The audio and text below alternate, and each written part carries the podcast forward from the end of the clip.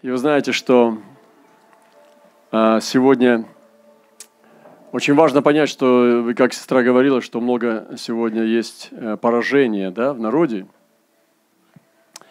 И эта тенденция не просто так, потому что церковь плохая. На самом деле это ну, тенденция вселенская. Я думаю, что наша церковь никогда не прославлялась тем, что она была грешная, что она была какая-то похотливая или больше хуже других церквей в отношении святости – но я думаю, что это общая тенденция, когда грех становится крайне грешен и проникает э, туда. И особенно, когда есть закон, когда есть давление, то народ Божий тоже иногда слабеет, потому что закон делает грех крайне грешным. И вот э, то, что сегодня мы говорили о том, что есть э, Иисус послал своего Сына. Простите, Отец послал Сына, Иисуса Христа. И Иисус сказал такие слова, что как послал меня Отец, так я посылаю вас. Вот я хочу, чтобы мы задумались над тем, что над своим статусом, что я посланный, вы понимаете? Вот я, когда уверовал в Господа, мне прислали в больницу письмо, я еще, еще курил, еще употреблял какие-то химические препараты. Мне прислали в больницу записку. Я лежал тогда с травмой уже в больнице, Господь меня отделял от, от моего круга э, друзей, знакомых. И там было написано «Аллилуйя, Роман! Теперь мы одна семья во Христе Иисусе». Я думаю, это что такое за диво? Неужели эти слова могут быть адресованы мне? Аллилуйя! И во Христе Иисусе. Я эту записочку, я не знаю, целовал ее, это просто для меня было как перо ангела – и вы знаете, когда потом я пришел в церковь после уже крещения, когда стал проповедовать, я почувствовал дар, который Бог стал давать, проповедовать Евангелие, именно проповеди. И я стал делиться словом и стал чувствовать помазание. Там у нас в церкви было такое, что прям бабушки сидели, они вот так... И я прям чувствовал, что когда сильный дух действует, то они вот так шевелились, и волны ходили ту-ту-ту-ту-ту, и они просто, ну, не молчали. Вообще это вслух всегда они слушали слово. Сегодня аминь не вытащишь. А раньше так подойдешь, тихо скажешь, слава Господу, весь народ, слава Господу, вот так. Понимаете? Э, вот. И на самом деле я стал чувствовать, что Господь приготовляет посланничество. Потом мне прислали э, письмо, и там было написано, что вы приглашаетесь в близкую школу, но вам нужно две вещи. Это написать характеристику пастыря, чтобы написал, и второе, что вы думаете о пробуждении. Это было интересное условие. Я, конечно, пробуждение читал у Свальда Смита в то время, пробуждение, в котором мы нуждаемся. Вместе старался молиться ночью, э, чтобы ночь выстоять. Страдал от того, что не могу всю ночь стоять на молитве и э, держать так молитву, как его хотелось. Читал Арчаза Фине, Джона Весли, этих всех божьих мужах, которые ходили э, в Боге в силе. И мечтал об этом. Как раз это был такой период, где я был захвачен этим всем – Иногда на собрание приходил на час раньше, просто проводил время, ходил, молился э, в духе перед собранием для того, чтобы было помазанное богослужение, хотя там было немного народу. И некоторые пророки пророчествовали о том, что они, ну, как Бог видел и через них ободрял. И вы знаете, со временем я понимаю, что я вообще пришел в этот мир посланный. И многие из вас, сидя здесь, в этом месте, вы плод этого служения, этого посланничества. Почему об этом говорю? Ты можешь, ну так ты так и заявляешь, брат Роман. Да, заявляю, потому что Иисус так заявлял. И Павел заявлял, он говорил, я прославляю служение мое. Такие слова сказать, это надо иметь ведение. И Павел сказал, я прославляю служение мое. Поэтому сегодня э, рассмотрите, посмотрите на себя. Я хочу сказать всем детям Божьим, которые крещены Духом Святым, что вы тоже посланы. И куда и зачем посланы вы, вам нужно это получить от Господа. Вот, но однозначно то, что когда Господь дал вам Святого Духа, Он вас послал. Но куда и зачем, можно э, вычислить по дарам, которые Он вам дал. И тот плод, который вы будете приносить даром, который Бог вам дал, дар, это определит то, что вы посланы. Я сегодня каждому желаю посмотреть на плод э, своего служения, своего призвания Не в том, что это обязательно пастор, у которого есть церковь своя, там отдельная, там, или он там а, главный лидер. Нет, конечно. А в том, что есть плод твоего служения. И в нашей общей корпоративной в этой судьбе, в общей судьбе, каждый из нас имеет эту часть. И мы посланы. И Господь сказал такие слова. В первый же день недели вечером, когда двери дома, где собирались ученики его, были заперты из опасения от иудеев, пришел Иисус и стал посреди них и говорит им, мир вам. Сегодня мир проходит через ограничения, через изоляцию. Новые двери захлопываются. Все больше и больше дверей закрыто. Сегодня вот я недавно был в Москве, и очень многие заведения закрыты. Вы знаете, это необычно. Но я даже говорю, вы помните эту песню москвичам нашим? Говорю, помните эту песню веселую, когда «А я иду, шагаю по Москве». Помните? Значит, Москва воспринимается, дождик, ты шлепаешь по лужам босиком, бежишь по этим тротуарам, и все люди веселые. Потому что это Москва, ребята. Светлая, чистая Москва. Но сегодня Москва. Берегись.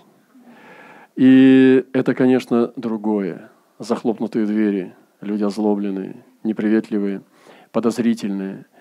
И это уже другое. Но Иисус, когда они были заперты из опасения, и сегодня многие церкви заперты из опасения, пришел Иисус, встал посреди них и говорит, мир вам.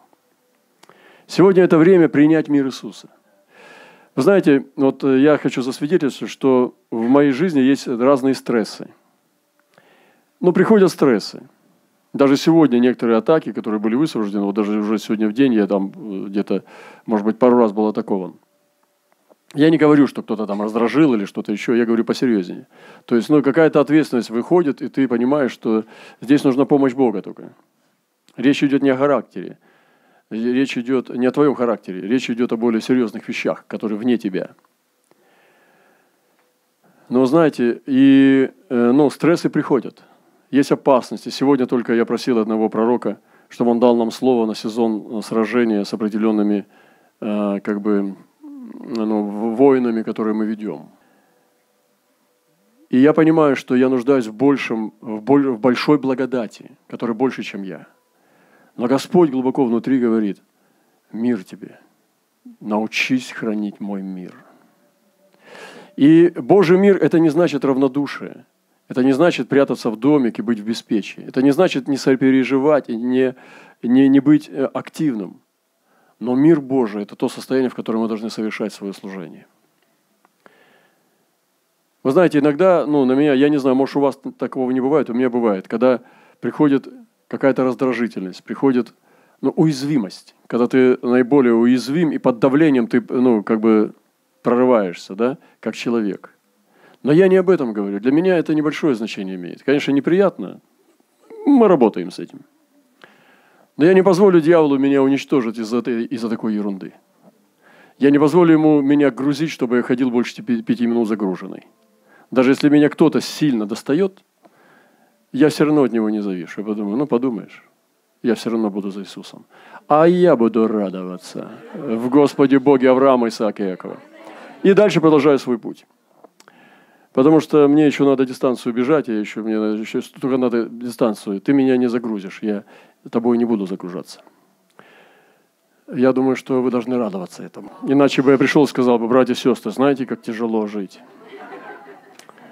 Сказал бы, братья и сестры, знаете, как тяжко жить на этом свете. Молитесь за меня, потому что тяжело. Вы знаете, как пастырю тяжело жить. И стал бы вам все время жаловаться. Это же ненормально.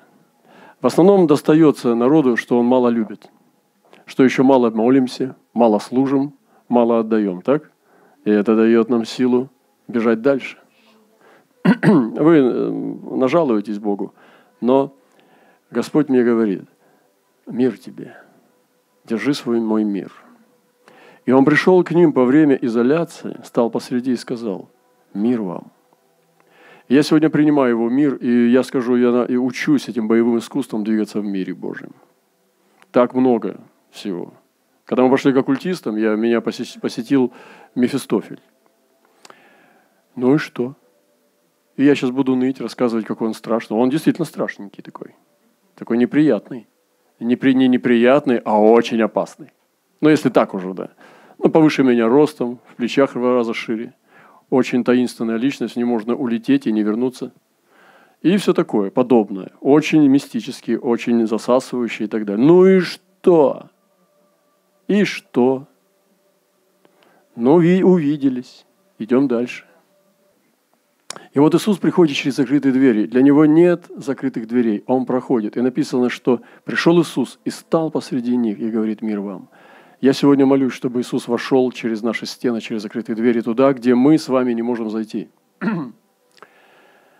Сказав это, Он показал нам руки и ноги и ребра свои.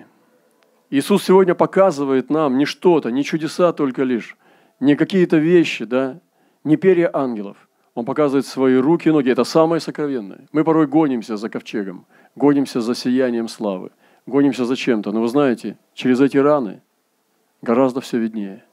Через эти раны, через эти дыры в руках и через раны в ногах можно увидеть мир таким, какой он есть.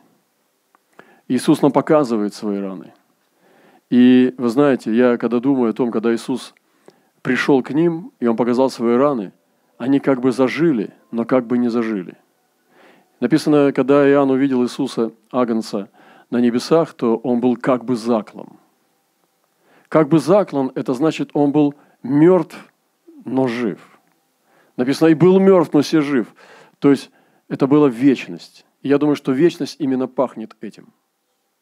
Когда там было и кровь, которая подается прямо сейчас, при покаянии людей, когда мы благовествуем, кровь подается – и в то же время в эту рану можно вложить было руку Фомы. И он показывает руки и ноги, и от нас зависит с вами, кровь подается или нет. Позволишь ты ли этим ранам отдавать новую кровь в деле благовестия, когда грешник получает омовение кровью Иисуса. Ученики обрадовались, ну как же, конечно. Ученики обрадовались, увидев Иисуса, то есть Иисус не нес угрозу. Всегда, когда Он приходил к своим людям – он приносил радость. Понимаете, церковь, она не несет угрозу. Божьи люди не несут угрозу. Они несут мир. И когда Иисус явился, ученики обрадовались. Я представляю то ощущение Господа, когда Он приходил к ученикам, и они сначала боялись, что призрак там и так далее, ну как посреди встал, дайте кушать, кушать хочу – Потом ел мед с рыбой, это не очень вкусно. Я вот попробовал недавно, мы ездили с удыгейцами. И у нас брат перепутал. Он на, на меде пожарил лук. Оказывается, на меде можно, он перепутал, что он думал масло, а налил мед. И потом рыбу туда. И говорит, это чисто удыгейский суп, попробуй, это деликатес, братья. Дал нам, мы так едим, переглядываемся, думаю, ну представьте себе, мед, жареный лук на меде, до желтизны, рыба, и вода. Мы так хлебаем, думаем, какой такой интересный, такой удыгейцы, такой странный народ. Он попробовал, у него глаза расширились, и говорит, братья, простите, я, я, в общем, я никогда не думал, что на меде можно лук пожарить. Попробуйте, если что. Но э, это то, что было у учеников. У них было только мед и рыба. Я не знаю, вы ели мед с рыбой? Но у него было мед и рыба. И Иисус взял и ел. И я говорю, да это знамение. Ты как Иисус. Потому что мы, мы едим рыбу Иисуса. Рыбу апостол, э, блюдо апостолов. Оказывается, иудегейцы. Вот, это мед с рыбой. И вот э, Иисус ел то, что ему дали. Это интересно. Иисус ест то, что мы ему даем. Давайте будем давать ему хорошие ингредиенты. И вот, значит, он говорит, мир вам – и ученики обрадовались. Иисус же сказал им вторично, мир вам. Значит, Иисус второй раз говорит, чтобы мы научились получать мир и хранить его. И сегодня давайте задумаемся. То состояние моей души, когда я остаюсь один, на работе, на учебе или где бы я двигаюсь, научился ли я двигаться в его мире? Научился ли я ходить в его мире? Мир тебе. И второй раз он повторяет и настаивает. Мир вам. Зачем он сказал второй раз? Потому что в этом была необходимость. И он говорит, как послал меня Отец, так и я посылаю вас. Точно так же, как Иисус был послан Отцом, то есть абсолютно посланный Духом Святым, абсолютно полностью со всеми оснащением победить, так же мы с вами посланы Отцом и Иисусом Христом Он говорит, как послал меня Отец, так и я посылаю вас. Значит, Иисус нас посылает с таким же самым оснащением, с каким сам был послан. Мы уже посланы с вами, братья и сестры, но зачем? И вот сегодня я хочу исполнить свое служение, как однажды Павел говорил ученику, смотри, чтобы тебе исполнить служение твое. Я помню, когда мне рукополагали на диакона, потом на пресвитера, они рукополагали и провозглашали благословение над моей головой, над моей судьбой. Это было посланничество. Некоторые из вас также получили рукоположение. Вы посланы. Что ты делаешь со своим посланничеством? Действительно ли ты совершаешь служение свое, на которое ты был послан. Вы понимаете? Это очень серьезно. Не так интересно, какой летчик получил образование. Не так интересно, командир он боевого корабля или нет. Если он сидит дома и ни разу не летал, не выходил на вылеты или оставил эти вылеты. Что может это дать? Никакой пользы. Сказав это, он дунул и говорит им, примите Духа Святого – Кому простите грехи, тому простятся. На ком оставите, на том останутся. Смотрите, он дал власть. И сказал, какую власть он дал? Прощать грехи. Вы представляете себе? Братья и сестры, вы вот э, услышьте меня. Представляете, я могу прощать грехи человеку. Вы представляете, что это такое? Вы задумайтесь над этим. Как это может быть? Человек получает от меня Евангелие, и я могу не дать ему получить прощение. Я могу не повести его в прощение. Это не значит, что я ему отпускаю грехи, говорю, иди, грехи тебе отпущены. Но иногда и так. Потому что церковь решает, она простит человека или нет. Некоторые люди не понимают власть церкви. Церковь может не простить человека. И человек остается непрощенный. Он говорит, ну меня Бог простит. Нет, нет если церковь не простит и Бог не простит. Я понимаю, что есть эксклюзивные случаи несправедливости церкви, но я не об этом. Я говорю о здравой церкви, которая оставляет грехи, они остаются, и отпускает, и они отпускаются. Представляете, какую власть дал Господь сегодня людям оставлять грехи? И вот мы сегодня также можем человеку благовествовать, не доблаговествовать. Мы оставляем на нем грехи. Мы говорим о Боге, мы возбуждаем его к Богу, мы говорим, что есть Бог, и покидаем Его. И мы оставляем на Нем грехи. Мы не приводим Ему к полному Евангелию. А можно привести к полному Евангелию и понаучить его каяться. Я помню, когда я проповедовал в Институте искусств, не всегда мне учитель разрешал молиться. То есть не всегда публика готова была молиться покаянием. Я не из таких людей, которые давят. Э, если, ну, как бы, особенно на грешника. И когда я видел, что художники, театралы или музыканты там были – и я учил там около полтора часов о Христе, о Боге, о, Библии. И если я чувствовал, что публика не открыта для того, чтобы сейчас принимать молитву покаяния, я учил их, как они могут прийти домой и в тайне, склонив колени, помолиться, чтобы принять Христа. И приходили из театралов, из художников, из музыкантов к нам в церковь. Мы и тех, и других, и третьих крестили. Они становились членами нашей церкви. А в некоторых местах я чувствовал, что люди открыты, и я не хотел оставлять на них грехи. Я хотел им прощать эти грехи. Через то, что я их проводил через молитву покаяния. Вы понимаете, о чем здесь речь идет? То есть не доблаговествовать – это оставить на человеке грехи. Не привести его к покаянию – это на нем оставить грехи. И это у нас эта власть есть через проповедь, вы понимаете? И сегодня возьмите эти, эти боевые искусства, как не оставлять на человеке грехи, как отпускать ему их, и сказать в конце своего благовестия, хочешь, я отпущу тебе грехи. Он какой, просто, ну только глупец скажет, что нет. А ты открой это место и скажи, а кто ты такой, чтобы отпускать грехи? А я тебе покажу, кто я такой. Смотри, в Евангелии от Иоанна написано, что Бог мне дал власть, как верующему, оставить на тебе грехи. И объясните ему как. Что если сейчас мы с тобой покаемся, не я тебе грехи прощу, но я позволю тебе оставить эти грехи через мою проповедь. И то, что мы сейчас с тобой помолимся вместе, и мы попросим прощения у Бога, я сейчас помогу тебе снять твои грехи. И я не хочу с тобой проститься, прежде чем, чтобы не оставить на тебе грехи. Не оставляйте на людях грехи. Отпускайте им их. Поэтому не просто возбуждайте человека к Богу.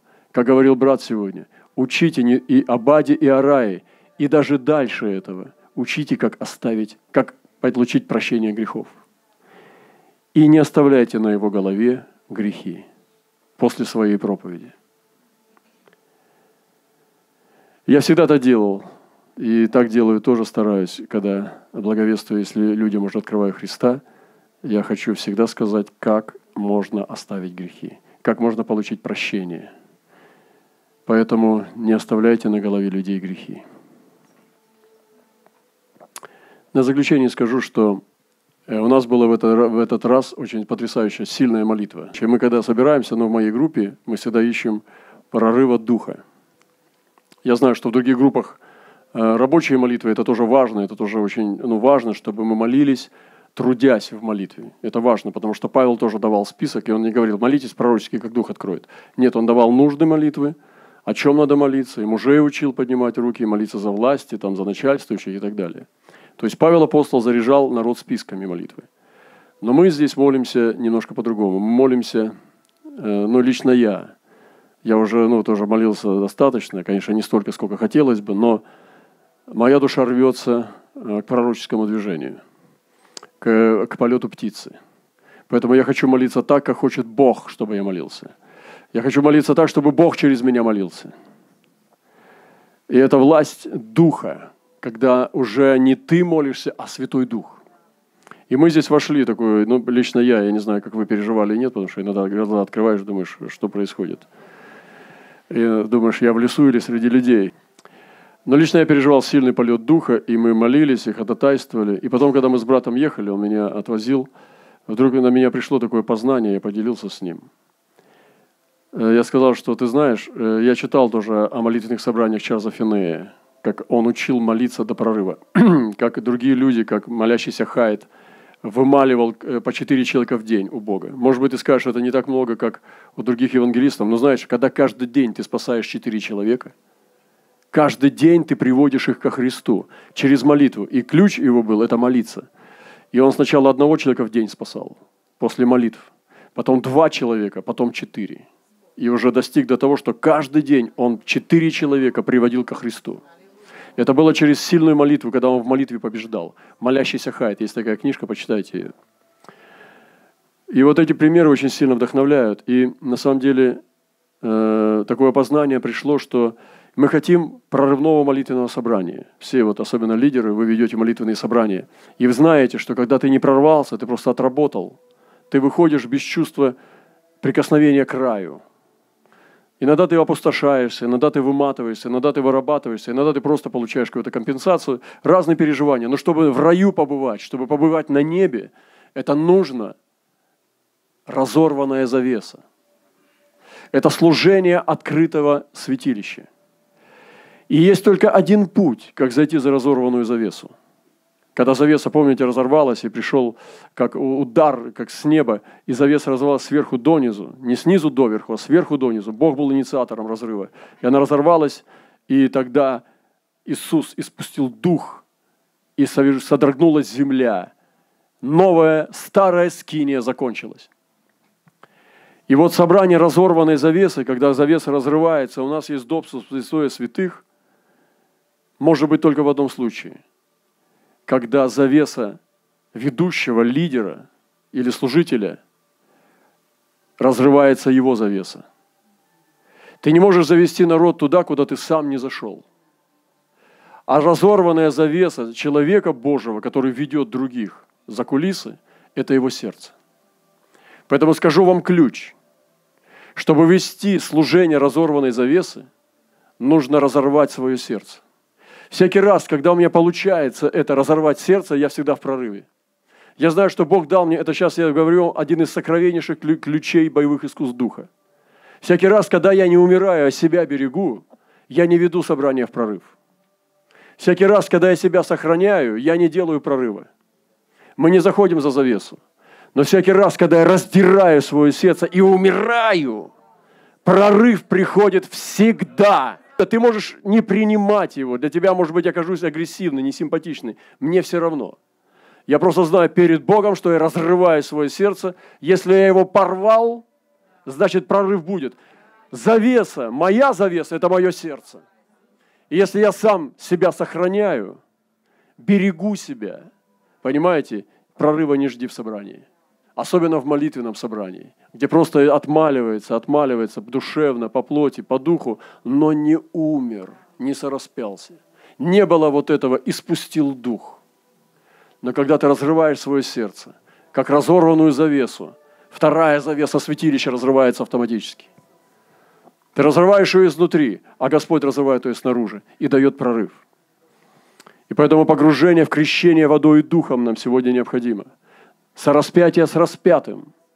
Жить замененной жизнью, когда уже не я живу, но живет Христос.